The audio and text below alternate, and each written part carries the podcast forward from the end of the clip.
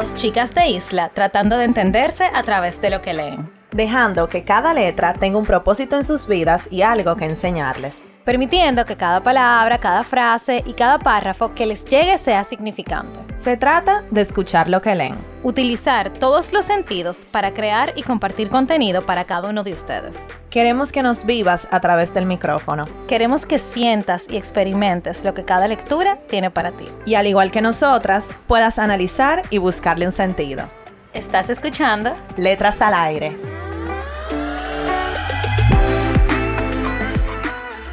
Hola a todos y todas, bienvenidos a otro episodio de Letras al Aire. Están, están con sus hosts favoritas, Carol y Nicole. Hello, vengo del pasado para decir que, o del futuro. que estás en Madrid.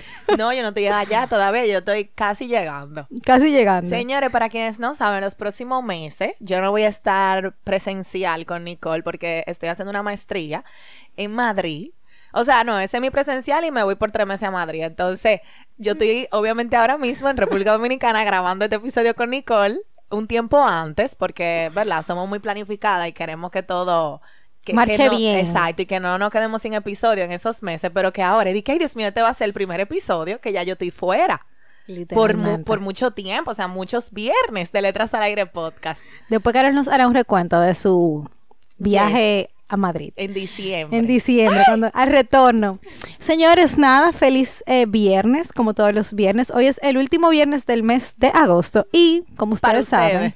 Porque para, nosotros. Pero para no confundirlo más, bueno, para ustedes. Y como ustedes saben, todos los viernes de cada... Todos los últimos viernes de cada mes hablamos sobre el libro del Club de Libros.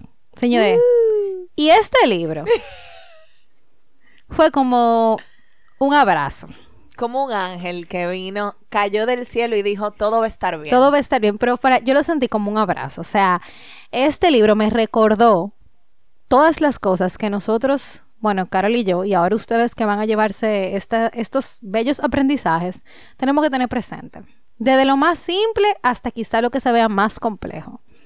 Entonces, nada. Carol, presenta el libro del mes. Bueno, el libro del mes fue escogido por Nicole.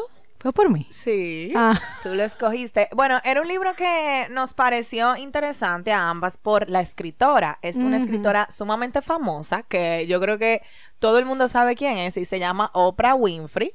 Ella escribió, ella ha escrito varios libros y decidimos eh, leer el, el libro Lo que ha aprendido de la vida, que no es como reflexiones de la vida de Oprah. Entonces mezcla la realidad, su vida y cosas que ella vivió, parte de su historia, con reflexiones que ella ha tenido a lo largo de su vida. Y quienes no conocen la historia de Oprah, señores, Oprah ha pasado por muchísimas cosas. Ella viene de una de una comunidad y de un hogar de bajos recursos y con problemas fuertes familiares.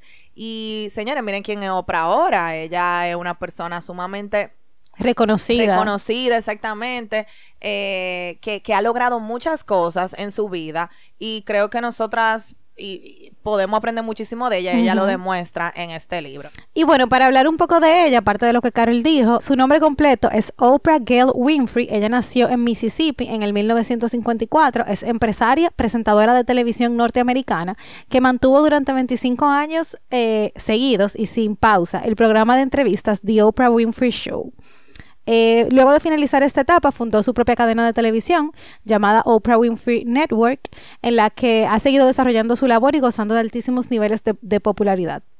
Desde los 90 ha tenido publicaciones en Forbes, Life y Time, y se le ha venido considerando una de las personas más influyentes del mundo.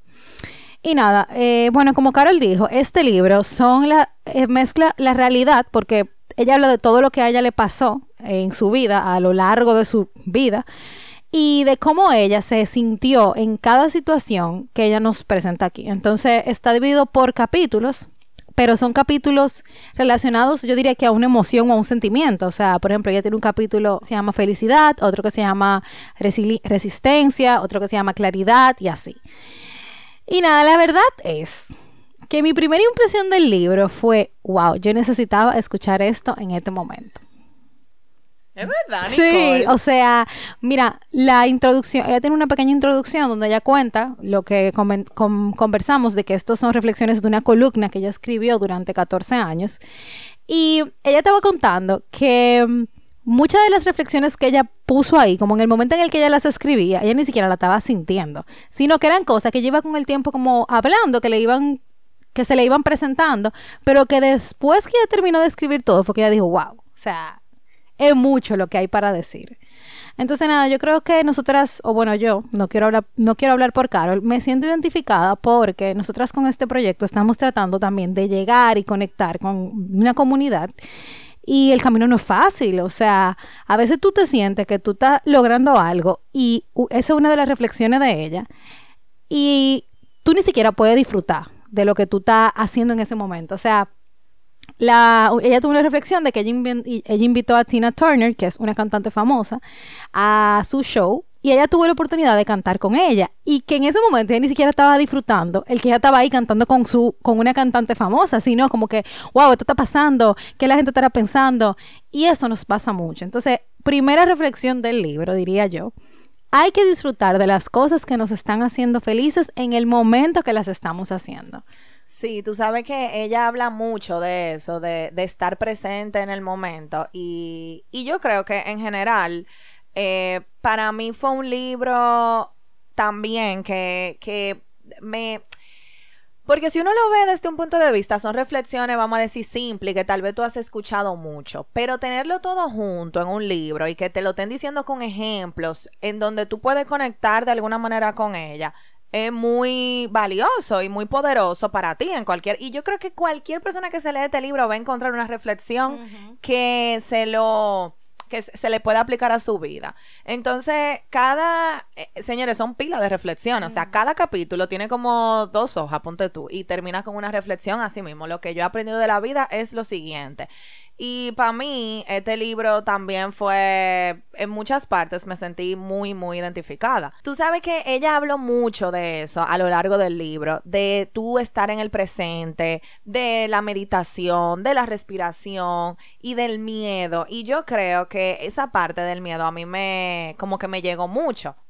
Hay una frase del miedo que a mí me encantó y es la siguiente. Lo que he aprendido, lo que he aprendido en la vida es esto. Incluso lo que más te asusta no tiene ningún poder. Es tu miedo el que tiene el poder. Entonces, señores, eso es tan real, pero yo creo que uno lo puede escuchar, se, te puede entrar por un oído y salir por el otro, y hasta que tú no vivas una situación o estés en un momento en donde tú sientas eso, que al final es el miedo, el, el, el problema o el que tiene el poder, no eres tú, yo creo que uno no lo va como a, a asimilar. Bien. Y el miedo, yo, yo diría que uno de los sentimientos, porque el miedo es una extensión, o sea, el miedo es una extensión de la ansiedad. Y cuando a mí me dijeron eso, eso fue como que a mí me explotó el cerebro. Y fue mi psicóloga que me lo dijo, como que es que el miedo es una extensión de la ansiedad. O sea, el miedo lo que hace es que, o sea, tú estás externalizando tu ansiedad mediante el miedo. Vendría siendo como eso. Y es tan fácil tú decir como que, ah, sí, eh, le, tengo miedo, qué sé yo, le tengo miedo a la oscuridad. que es un miedo, como uno diría aquí pendejo, pero es una realidad. Pero la verdad es que tú decís como que no le voy a tener miedo a la oscuridad, ¿por qué no puede ser igual de fácil que tú decir le tengo miedo a la oscuridad? O sea, ¿qué es lo que pasa en tu cabeza? Que eso se vuelve como un pensamiento eh, repetitivo y repetitivo y te hace incluso sentirte que tú tienes miedo, como que la, o sea, como que la repetición hace que tú sigas sintiendo y teniendo más miedo. Lo que pasa es que la repetición en tu cabeza Ajá. afianza el pensamiento. Y no solamente que lo afianza, es que tú inconscientemente vas buscando esas cosas que te van confirmando ese miedo que tú tienes. Exacto. Entonces, por ejemplo, le tengo miedo, qué sé yo, a la cucaracha. Y Fobia. por alguna razón me va a aparecer una cucaracha. Entonces, pero yo también lo estoy Mm. medio buscando. La ley de la Ay, atracción. loca, TBT. Débete, busquen ese episodio, Pero es verdad. eh, que Ay, hablamos sobre eso. Todo está co- interconectado. Entonces, mi punto a lo que iba es que así como el miedo, tú lo atraes, tú también lo puedes alejar. Y yo creo que mucho de lo que ella habló en el libro es de tú agradecer hasta las cosas malas que te pasan. Y no de una forma tóxico eh, positivismo, como hablamos aquí, o positivismo tóxico, como hemos dicho, sino el tú saber por qué eso se está pasando en este momento. O sea, nosotros entender de que, ok, estoy pasando por una mala racha económica, que eso es súper común en vez de tú enfocarte, estoy pasando por una mala racha económica, ¿por qué yo estoy pasando por esto? O sea, ¿qué es lo que yo tengo que aprender que estoy pasando por una mala racha económica? Bueno, ahorrar, aprender que tú tienes que tener lo tuyo bajo el colchón o en el banco, donde tú quieras. Aprender que no puedes gastar más de lo que tú obtienes. De lo que tú obtienes, exacto. Entonces, y ella mira mucho la vida así. Sí. Yo creo que porque le han pasado tantas cosas retadoras en la vida. No, y, y, cosas que de verdad no me imagino su posición, pero ella incluso en este libro, y ella lo dice, es, fue donde ella se abrió por primera vez, porque fue mediante su columna, sobre lo que ella le pasó, que fue que la abusaron. O sea, ella duró, creo que fueron 7 o 8 años, donde ella fue abusada por un familiar. Entonces, si ella que pasó por esa situación, como hay muchas personas que lamentablemente tienen que pasar por eso y salen adelante, y ella es un ejemplo de éxito, lo hace, porque nosotros no podemos hacerlo con nuestras cosas? No porque sean menos, no porque sean más, no porque, no, o sea, simplemente de que vamos a agradecernos que estamos pasando por esta situación, porque esto es lo que nos va a ayudar a nosotros a seguir siendo resilientes. Señores, la pandemia, o sea, todos pasamos por una pandemia, muchísima gente tuvo en depresión, quizás yo tuve ni siquiera lo sé. Y pudimos salir de eso. Y estamos ahora mismo, ¿qué estamos haciendo? Viviendo una vida normal y el COVID existe y tú todos los días te enteras de una gente que tiene COVID y ya eso es como una gripe. Pero en ese momento fue difícil. Entonces, esa parte es importante. Yo creo que Oprah, en, oye, mi amiga, que Oprah, como que somos, somos amigas, besties, que nos invita a su club de libra. Sí, pero de verdad, con este libro no se siente bien conectada con ella. Y algo, antes de decir la idea, es que uno ve a la gente famosa y a la gente que tiene mucho éxito como éxito para nosotros, ¿verdad? Eh, como, wow, tan arriba, al tope, y verla tan vulnerable en este libro y diciendo sus inseguridades, las cosas por las cuales ella ha sufrido, cosas de, de, ella misma, de su cuerpo, de su vida. Es como, Mirkina, tú eres una persona igual que yo, que siente lo mismo que yo. Entonces, al final no estamos tan lejos, nada. Eso de la fama es como una nebulosa realmente. Yo creo que Oprah encontró como la clave. Porque ella le dio como un switch es como un giro a las cosas. O sea, ella dice, em, es verdad, a, mí me van a pasar cosas malas y a todo el mundo le van a pasar cosas malas, pero en vez de yo ahogarme, di que porque, qué malo, que esto, que lo otro, es como darle ese giro, es como cambiar el chip. Entonces yo creo que ella lo encontró, como ese, esa fórmula de ella poder cambiar su chip y las cosas malas, ella cambiarlas a su propio beneficio en a la larga. O sea, utilizar eso como impulso. Ajá, y utilizar como impulso, como aprendizaje, como cosa, como para y, para, y para ayudar a otras personas, porque su show se, se basaba en entrevistas, de entrevistar personas. O sea, ella entrevistaba famosos y todo eso, pero también personas que pasaron por algo difícil y que tienen una historia que compartir y contar. Y tú diciendo eso, Carol, del tema de que ella le dio un switch. Una parte súper chula que a mí me gustó. Y es que ella comenzó a, practicar en su vida, darle puntuación de que de una estrella a cinco estrellas. Ah, sí, a las cosas que ella hacía. A las cosas que ella hacía. Pero eran cosas súper sencillas. De que quedarme acostada en mi cama, cinco estrellas. Eh, leer un buen libro, cuatro estrellas. Para ella, como cuantificar las cosas pequeñas que le daban de verdad felicidad en vez de, qué sé yo, tener no sé cuánto carro, tener no sé qué dinero, o irse para Capri en Italia, o sea, y me da mucha risa porque ella dice, señores, y hay cosas que de verdad yo no disfruto. Por ejemplo, ella decía, señores, y el gimnasio, una estrella. O sea, eso es algo, y ella lo dice, que ella ha tenido que combatir su vida entera.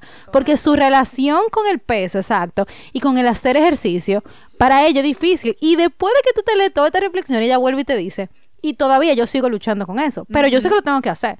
Pero sigo luchando. Y he aprendido que hay mujeres, o sea, yo citándola a ella, que hay mujeres que tienen el mismo cuerpo que yo, que tienen la misma situación que yo. Entonces, yo no tengo que ser una, ella no tiene que ser una gente flaca. Y si ustedes, si ustedes ven a Oprah, ella nunca fue una gente de que fitness, flaca, que no sé cuánto. Ella se cuida, pero se da su gusto. Entonces, también eso de uno apreciar ese momentico que uno tiene y decir, en vez de enfocarnos de, ay, me estoy comiendo este brownie, qué mal, que no sé cuánto, bla, bla, bla Está bien, no te como un brownie todos los días, pero te lo puedes como una vez a la semana. Eh, exactamente, y ella lo dice mucho eso, de darse sus gustos, pero los gustos de ella pueden ser unos y los gustos de otra persona pueden ser otros. El punto es, y creo que ella lo, lo, menciona, es tú encontrar tu, forma como de, de sentirte bien, de tener tus gusticos. O sea, a ella le da mucha paz y mucho placer sentarse en su casa. Ella tiene una casa en Hawái, señores. Sentarse en su casa con la fogata y leer un libro.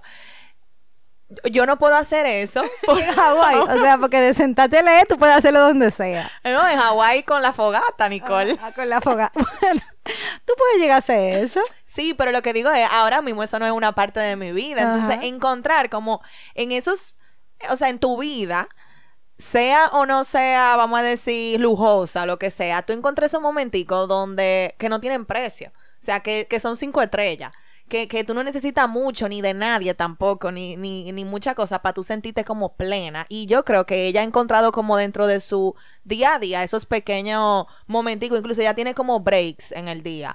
Ella Ah, tiene como, sí. ajá, como breaks de 10 minutos en donde ella se entra al camerino. Bueno, cuando ella Ten- eh, o sea, estaba- tenía el show, ella se entraba al camerino por 10 minutos y meditaba, hacía respiraciones y eso, porque ese tiempo era importante para ella, ella tenerlo en su día, porque si no, ella se iba, trabajo, trabajo, trabajo, trabajo, trabajo, y al final, entonces si ya no estaba bien, el trabajo no iba a salir bien.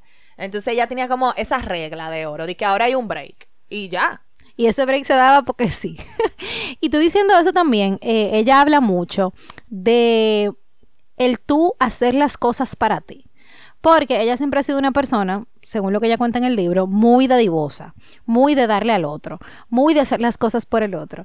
Y ella estaba contando eh, una historia de que ella fue a celebrar su cumpleaños a un sitio, no me acuerdo dónde, con sus mejores amigas y ella como que pensó, porque escuchó una canción, como que, wow, que, de hecho, yo debí decirle a tal persona que viniera aquí a cantar, a cantarme esa canción, porque señores, ella es una gente famosa, o sea... No, pero que ¿tú a ella le gustaba mucho esa Sí, artista. sí, sí, pero ella, pero ella lo pensó eso, Eh, como, ajá. como, o sea, señor, imagínense, Oprah Winfrey, o sea, ella conocía a medio mundo. Entonces ella, ella pensó en su cabeza tan humildemente, porque fue humilde, de wow, me hubiera gustado que esta persona viniera a cantar. Señor, y sus amigas, desde que oyeron eso, que ella lo dijo, al otro día la Jeva estaba cantando en el cumpleaños. Entonces, full, es verdad, son cosas que no le pasan a todo el mundo, pero eso, esa lección le dio a ella de que ella, ella puede hacer eso por ella. O sea, ella podía hacer ese, ese esfuerzo por ella. Y eso me acuerda a que yo soy una gente, señora, a mí no me gusta celebrar mi cumpleaños. Yo soy cumpleaños cero. Y yo nunca lo hago por mí. Y yo cuando leí eso dije, wow, pero yo le celebro el cumpleaños a todo el mundo. A todo el mundo yo le digo, vamos a hacer algo, vamos a hacer algo. Y yo nunca lo hago por mí. ¿Por qué? ¿Por qué? No sé.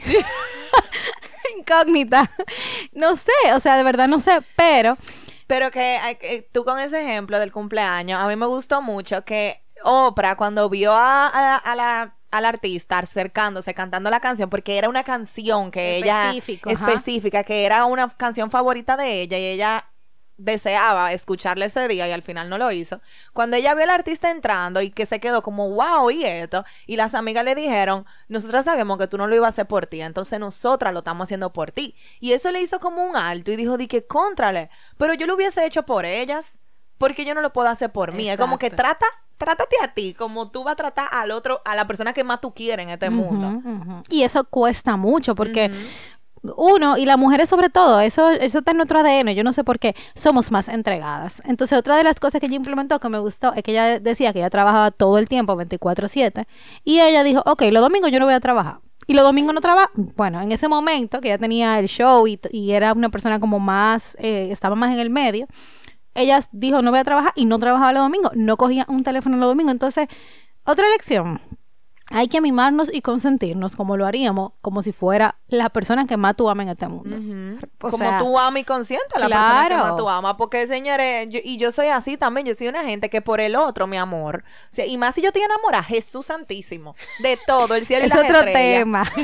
El cielo, las estrellas, la nube, la luna. Yo, lo que esté posible en mis manos, todo. Entonces, ¿por qué yo no lo puedo hacer por mí? Que, que soy la persona que ella lo dice aquí. Espérate. Yo lo noté, yo creo lo que tú vas a decir también. Ella lo dice.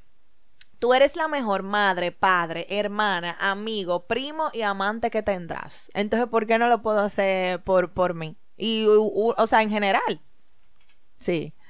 Ella habla de todo, en verdad, en este libro. Ella toca muchos, muchos temas de la vida, realmente. Es un libro muy reflexivo.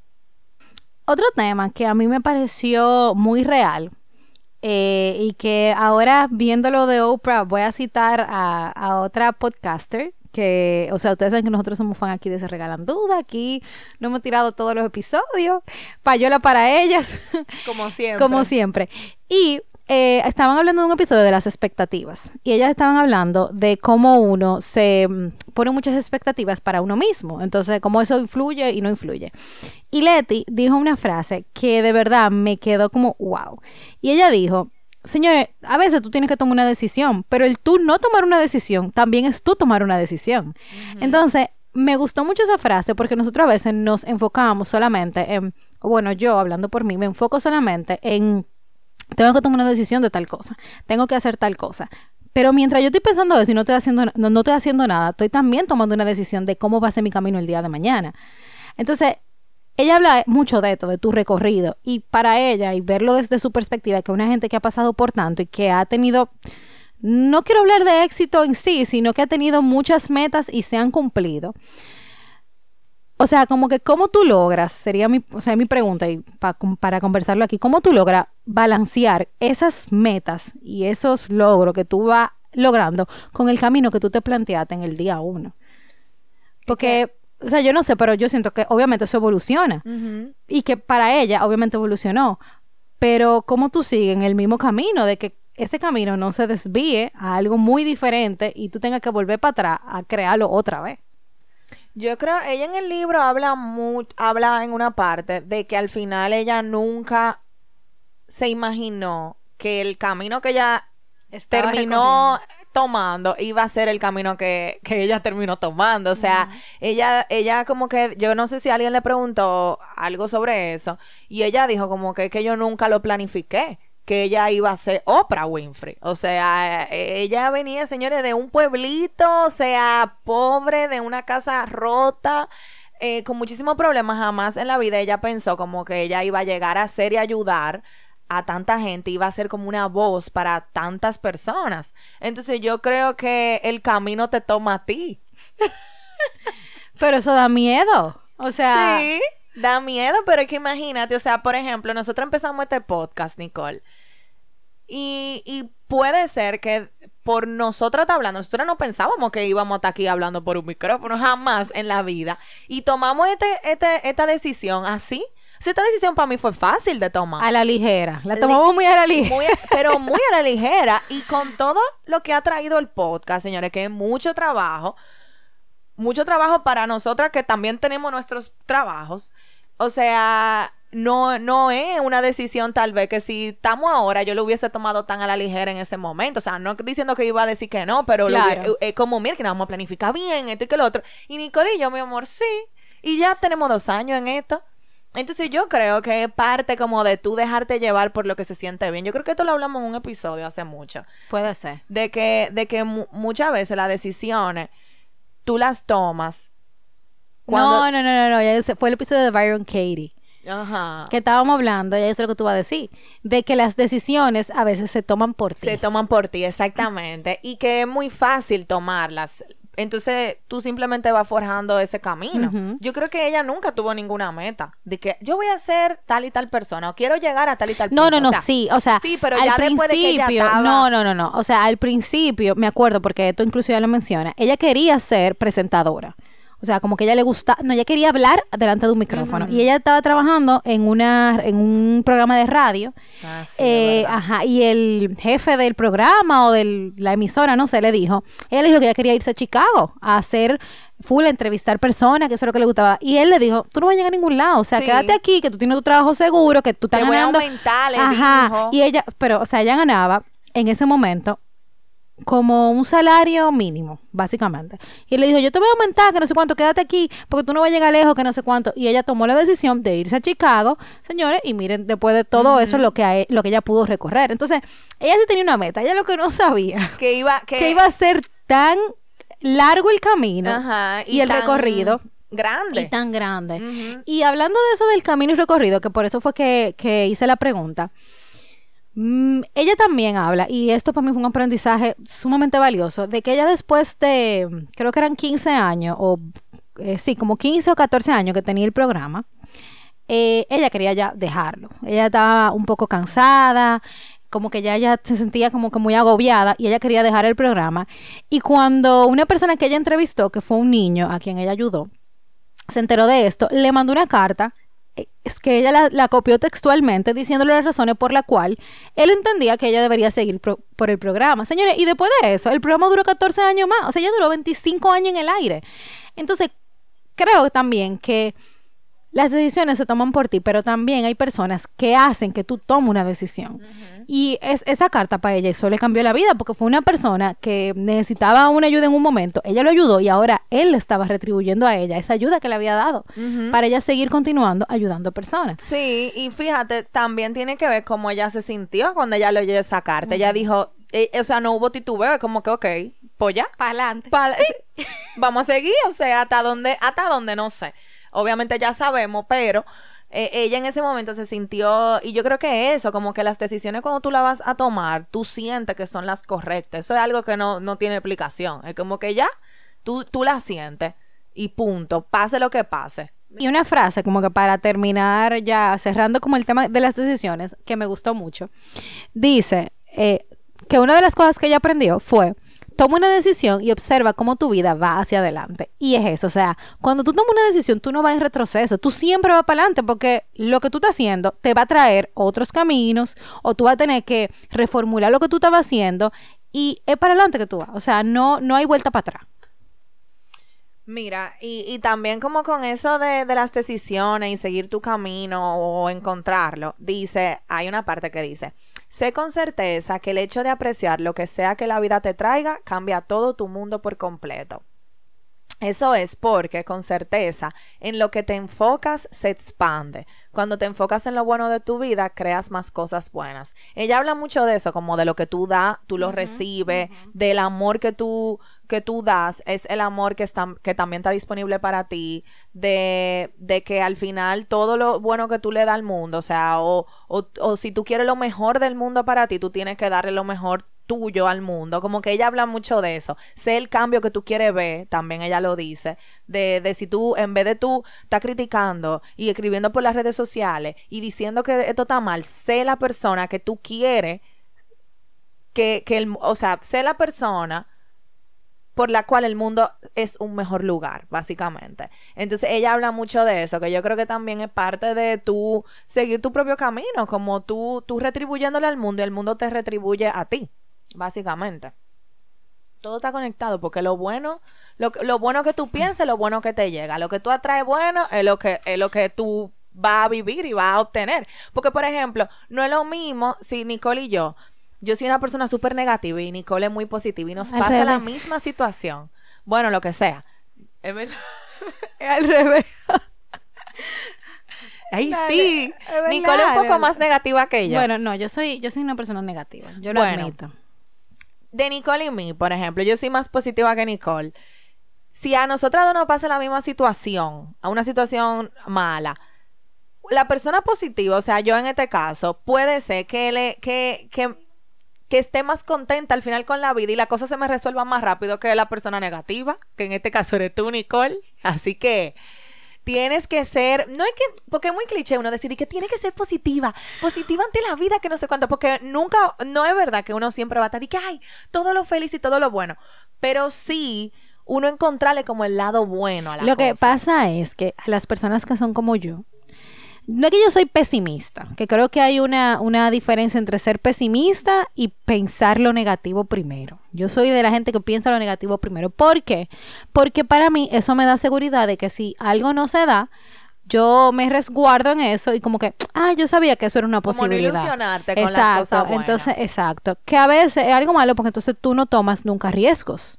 Entonces tú estás todo el tiempo pensando lo peor y no tomas el suficiente riesgo de hacer algo porque tú sabes que al final, o tú crees, porque una creencia que eso va a ser algo malo. Sí, pero yo creo que también hay, ahí en, estas en esta conversación hay como una mezcla de cosas.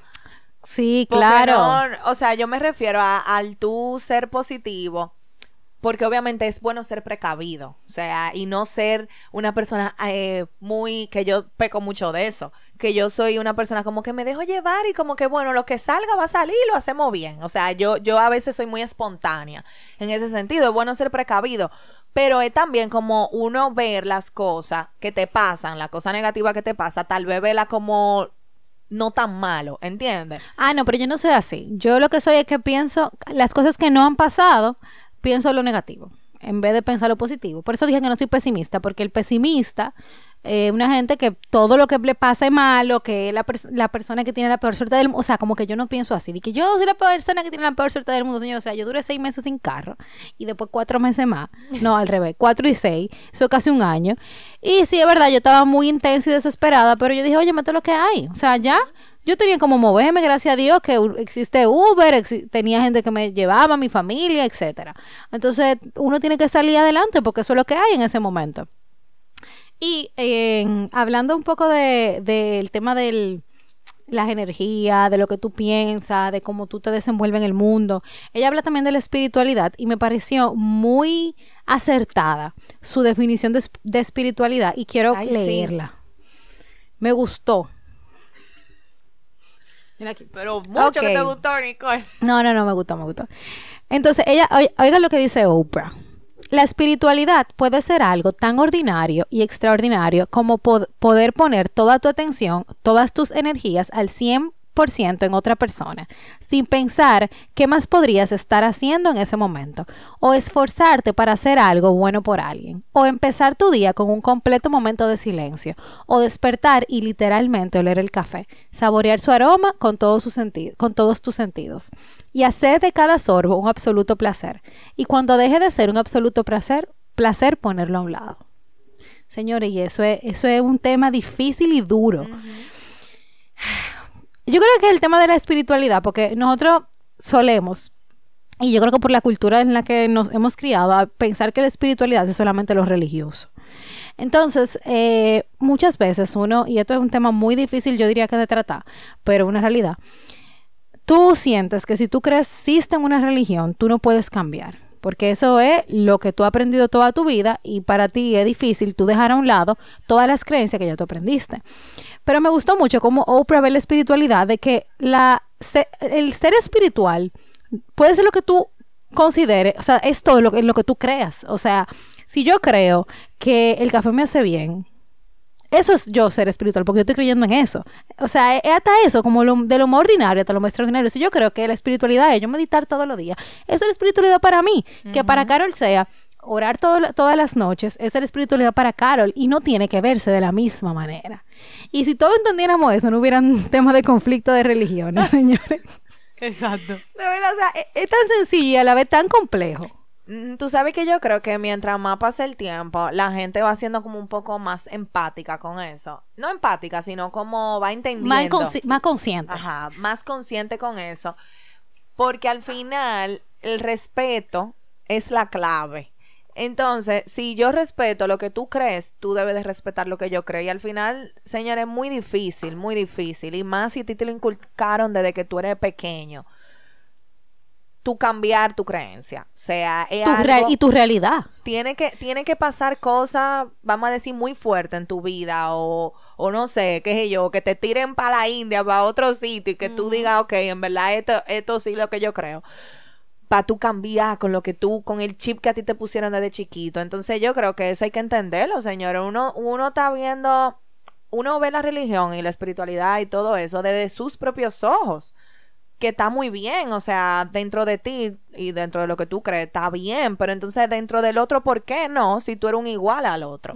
Si tú y yo somos iguales, ¿por qué lo que tú crees no está bien? Entonces yo creo que también uno tiene que llegar como a ese punto del respeto, de, de, de lo que tú crees y de lo que yo creo que, ¿por qué no pueden convivir? No, no se pueden en, este mundo convivir. y bueno, lo hemos visto, o sea, eh, por eso dije que era un tema difícil. Y antes de, bueno, Nicole y yo vamos a decir nuestras reflexiones favoritas de, de, lo que Oprah ha aprendido de la vida, que ya no nos lo enseñó un poco. Señora, ella contó en el libro que ella cuando empezó, ella eh, le pusieron como a hacer entrevistas. Entonces era como la primera vez, algo así, que ella, ella iba como a un sitio a hacer entrevistas. Eh, y era como con gente famosa. Entonces eh, el, manager de a, quien ella le iba a entrevistar le dijo eh, hazle todas las preguntas que tú quieras a esta persona, pero no le pregunte tal cosa. Y esa cosa era básicamente por lo que la gente podía ver esa entrevista, porque era como con lo que estaba viral en ese momento, lo que estaba pasando con ese famoso. El punto es que ella dijo, ¿tú sabes qué? Yo se lo voy a preguntar. ¿Por Ah. qué? Porque ella dijo, yo, yo, o sea, yo no quiero dejar de ser yo, yo no quiero dejar como co- que me cohiban, básicamente. Entonces, al final se dio una cosa y otra y ella la cambiaron de fila y al final no le tocó entrevistar a ella, sino que ella le tocó entrevistar a un muchacho, eh, el cual era lo, lo contrario a cohibirse, o sea, e- ella dice que esa ha sido una de las entrevistas más memorables que ella tiene en su vida, porque fue con Robin Williams, y quien conoció a, a este actor, él era una persona sumamente especial e increíble, entonces muy espontáneo y muy así como loco, pero de buen sentido. Entonces al final, ella sí entrevistó a la otra muchacha y tuvo la valentía de hacerlo porque como que ese empuje se lo dio a la entrevista con Robin Williams y ella entrevistó a la muchacha y le preguntó lo que, lo que se supone que no iba a preguntarle. Y nada, Y nada respondió pasó. normal, o sea, como que le respondió, porque lo que le Ya decían se era... fue rebelde. Sí, ella fue rebelde. Porque lo que le decían era, no le pregunta de eso, que ella no te va a hablar y se va a ir. Y ella le preguntó y la persona le, le respondió normal. O sea, no fue que, ay, sí, claro, vamos a hablar, pero le respondió normal y no puso una actitud ni una cara. ¿Tú entiendes? La entrevista con Robin Williams la relajó, fue. Ajá, exacto, la relajó. La relajó. Señores, son tanta vaina. Ok, espérate. Antes de la reflexión favorita, vamos a hablar de la frase favorita para cerrar con la reflexión. Entonces, señores, yo, madre, pero es espérate. imposible. De- señores, no, no, no. O sea, yo tengo, para que ustedes entiendan lo que esta frase a mí me llegó y son, ¿cuántas pal- cuántas palabras? Un, dos, tres, cuatro, cinco, seis palabras. Yo la tengo de fondo de pantalla de mi celular. ya yo sé cuál es. ¿Cuál? Dila. La del tiempo. No. Ah. aún estás aquí, todavía de pie. Ya. O sea, eso a mí, o sea, cuando yo leí eso, yo sentí como, wow, es verdad. O sea, aún, e- cada vez que yo leo eso, todos los días, yo digo, ok, hoy un día más de yo hacer las cosas que yo quiero para los propósitos que yo tengo. Aún Wow, estoy aquí Nicole. todavía de pie. Y es verdad, me llegó, me llegó. Nicole, pero, pero tú estás llorando, ¿eh? No. Ah. Me estoy quitando, me estoy, eh, ¿cómo se dice esto? Eh, Arracando el ojo.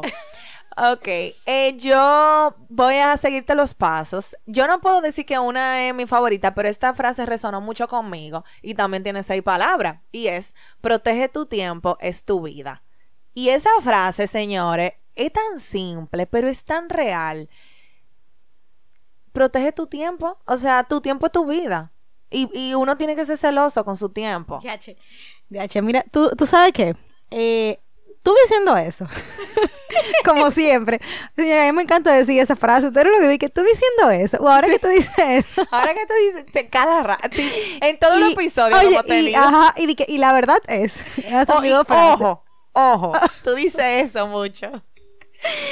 Pero ok, eh, tú diciendo eso, había un, un episodio que yo estaba escuchando de un podcast eh, de temas financieros. Y el pana estaba diciendo como que, señores, a veces nosotros por ahorrarnos dos pesos gastamos tiempo. Señor, y el tiempo no tiene precio. Cuando el pana dijo eso, o sea, el tiempo no tiene precio, mi hermana. O sea, no importa lo que tú inviertas de dinero, el tiempo que a ti te quita. Tú, por ejemplo, decir, ay, eh, voy a irme En, bus, en, vez de pagar la gasolina. en vez de pagar la gasolina del carro. Señores, el bus se para 600 veces. En el carro tú llegas en 10 minutos, en un sitio cerca y sin tapón. Entonces, el tiempo es oro. Entonces yo me quedé, wow, hay veces que yo he hecho eso, como por querer ahorrar, o por querer decir, no végate en esto. ¿Y mi tiempo? Mi tiempo no, mi, mi tiempo no tiene, no tiene, no tiene precio. O sea que, señores, protejan su tiempo. Ya, la reflexión favorita, porque nos fuimos en una. Yo quiero, este club de libro va a estar, mi amor. Intenso. Señores, ah, bueno, ya pasó, no sabemos si va a haber pasado, pero vamos a tener, señores, agréguense al club de libro, porque está muy pero o sea, los libros, de verdad, de verdad, está en estos últimos, No, no, no, como, como- cinco meses, Como dijo, o sea, el año entero, como dijo una, y la voy a, a- ¿cómo se dice? Le voy a hacer un quote. quote, ajá, a una eh, Lectora. lectora. del Club de Libro que dijo, la selección del Club de Libro de ustedes está de todo. Sí, lo señores, los últimos libros han sido heavy. De Han verdad. heavy, Yo espero que no, nos da- no se nos dañe con el siguiente. Y que nos haremos ahora. No, ey, ey, ey, tenemos buena, buena expectativa porque vamos a hacer una dinámica diferente. Por, Sí. eso, por eso suscríbanse. Sus- agréguense, agréguense. Agre- Dale. y, y suscríbanse que de aquí a allá yo espero que ese newsletter haya empezado. Estamos trabajando en eso. Estamos trabajando en el estamos newsletter. Lo hemos tenido abandonado, pero pronto vuelve. Volvemos. El Dale. punto es, ok, la reflexión, señores. Ay, Dios mío, se me perdió. Ok. Es una reflexión un poco larga, pero ella habla sobre tú hacerte responsable de las cosas que a ti te pasaron de pequeño. O sea, de bueno, como Nicole dijo, ella tuvo una infancia un poco difícil y más le pasaron más cosas que no le queremos decir para que ustedes se lean el libro, eh, fuertes también. Entonces, ella, en vez de echarle la culpa a sus padres o a la gente que ella tenía alrededor, a los adultos a su alrededor, al final, ya siendo ella adulta, ella lo que dice, tú te tienes que hacer responsable de lo que a ti te pasó, del amor que no te dieron, del respeto que no te dieron, de los límites que no te dieron, tú hacerlo ahora y, y- y hacerlo por ti. Entonces hay una de las reflexiones que dice, Ahora mismo te encuentras a una elección de distancia de verte como alguien cuya vida tiene una importancia inherente, así que escoge verlo de esa manera. No necesitas pasar un segundo más enfocándote en un pasado privado de la afirmación que tus padres debieron haberte dado. Sí, merecías ese amor, pero ahora es tu responsabilidad ofrecértelo a ti misma y seguir adelante. Deja de esperar que tu marido diga eres valiosa para mí, que tus hijos te digan que eres la mejor madre del mundo, que un hombre aparezca de la nada, te lleve volando y se case contigo, o que tu mejor amigo te asegure te asegure que vales mucho. Mira en tu, en tu interior porque el amor comienza contigo. Muy, muy fuerte. El tema de la responsabilidad. Nicole, Eh. pero tú no ibas a decir la reflexión. No, espérate, que ahora tú diciendo, diciendo eso. Señora, yo tengo que buscar otro sinónimo eh, a, esa, a, a esa, a esa frase. Nicole, pero tú, no- tú, te, tú, tú siempre tienes algo que, que eh, decía para atrás. Lo que pasa es que siempre me llegan cosas. Ay, no, no voy a decir nada ya. No, Voy con mi reflexión. dilo, ya, ya, ya, ya, ya, que se me fue la idea. Nicole, dilo, Óyeme, no, dilo. no, no, ya, ya. Para dejarlo ahí, para dejarlo ahí. No, Está Nicole, bien. o sea, ya tú lo vas a dejar ahora. que se me olvidó. se me olvidó. Se me olvidó. Me quedé en, en ahora tú diciendo esto. Pero qué bueno, y es verdad. No, el- tú ibas a decir el asunto de la responsabilidad. Ay, ya no me acuerdo, de verdad. Se me pues fue, se me bien, fue. Vamos con la reflexión. Exacto. Vamos con la reflexión. Señores, miren. Yo pocas veces en mi vida me he engrifado tanto con- como cuando yo leí esto. Ay, porque ay, ay. después yo busqué la entrevista. Eh, hay un señor que se llama John Díaz y Oprah lo entrevistó eh, en su programa. Y esta persona estuvo en un accidente de avión. Yo no sé si tú te acuerdas de esa. Sí. Eh, que fue en un vuelo que estaba saliendo de Singapur, donde murieron 83 personas y sobrevivieron 95. Y él estaba diciendo que el avión despegó normal y que cuando estaba en el aire, entonces, em, como que una de las turbinas se llama, la cosa de al lado, eh, se comenzó a prender en fuego y el avión entero se comenzó a prender en fuego. Entonces, Mm. hay una parte que él estaba diciendo, literalmente yo estaba viendo, o sea, yo estaba sentado en una esquina del avión, en la parte como del medio, y yo estaba viendo a la gente en llamas. O sea, un hombre le pasó por al lado Ah, en sí. llamas, y él lo que estaba pensando en ese momento no era ni siquiera, eh, me voy a morir, eh, no he hecho tal cosa, no, él lo que estaba pensando era que habían personas que tenían una llama como más apagadita y habían personas que tenían una llama súper, súper intensa. O sea, se estaban como de verdad como que... Y, él dice, o sea, todo el mundo se estaba quemando. Eh, y que él, él como que se... O sea, tuvo quemadura de tercer y cuarto grado, pero sobrevivió. Y él estaba diciendo como que él relacionó esa llama a las energías. O sea, lo que él estaba pensando era que esas llamas fuertes eran la energía de la persona, que era así, que eran como esas auras que son vibrantes, que son eh, como que te llegan, que son personas que tú conoces, que, si él lo hubiera conocido en otro momento, seguro se- como que las atrae. O sea, y a partir de ese momento, su reflexión fue que él quería vivir su vida siendo una persona con una energía más brillante. Y o sea, yo le voy a leer el pedacito, pero a mí eso me, o sea, me choqueó. O sea, como de un accidente tan trágico, donde tú estás viendo literalmente gente quemándose, quemándose en vida, tú sacas una reflexión Tan tan, poderosa. poderosa. O sea, y de verdad la voy a leer. Dice, ¿dónde está? Dijo que esa experiencia de ver lo que él llama auras una, de ver lo que él llama auras, una energía de luz que abandonaba los cuerpos y flotaba sobre las llamas, lo cambió y lo hizo una persona más empática. Y aunque no considera que ese acercamiento a la muerte haya sido un milagro, sí afirma, quiero vivir mi vida de tal manera que cuando mi aura se desprenda se vea más brillante. O sea, eso a mí me, me choqueó. O sea, de verdad, yo estoy, mira, se me, se me los pelitos. Y yo busqué la entrevista, señor, y después me fui en una buscando del hombre porque quería saber qué estaba haciendo. Y él es una persona como súper, eh, como que le gusta el tema del medio ambiente, la agricultura. Y como 10 años después, él estaba diciendo, yo sigo haciendo lo que yo puedo. Yo ayudo con esto, vivo con mi esposa, ayudo a mis hijos. Y en lo ordinario, ese hombre está haciendo lo mejor que él puede. O sea, y, lo más seguro es muy feliz. Exacto, y es muy feliz, exacto. O sea, eso, o sea, eso me, impresionó. O sea, yo creo que esa es la historia más em, triste que yo he escuchado, como de, o sea, como impactante que yo he escuchado, que una persona haya sacado una reflexión tan fuerte, tan linda de yo quiero hacer mejor en el mundo. O sea, yo creo que después de eso yo fuera un, disparate. yo, yo no sé qué yo hubiera hecho. O sea, de verdad, me, impresionó. Así que, señores. Para que tú veas eh, mi reflexión para ustedes, vivan todos los días para que su aura sea más brillante. Y cómprense este libro también, para que lo lean. Porque de verdad, yo creo que hay de todo para todos. Yo creo que cada quien lo va a leer y eso lo vamos a comprobar en el club de libro, tú verás. Y cada quien va a sacar algo importante que, que le, le tocó. Porque de verdad es muy, muy bueno el libro. Así que se los recomendamos 100%, no importa en la etapa de la vida que tú te, algo te va a resonar.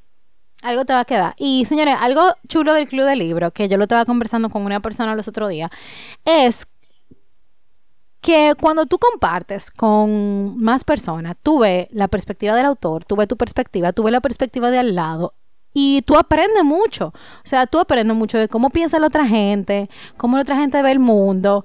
Y eso es algo interesante. Entonces, si a ustedes les interesa como esto y compartir su sentimiento y experiencia, como estamos Carol y yo aquí, que lo hacemos todos los viernes, en el Club de Libros lo hacemos por mil. Así que nada. Ya saben, señores, pueden agregarse a nuestro club de libros en el link de nuestra bio de Instagram, que es arroba letras al aire podcast. Ahí van a encontrar todo lo que estamos haciendo, todo lo que, de todo lo que hablamos todas las semanas. Y nos escuchamos el próximo viernes. Bye.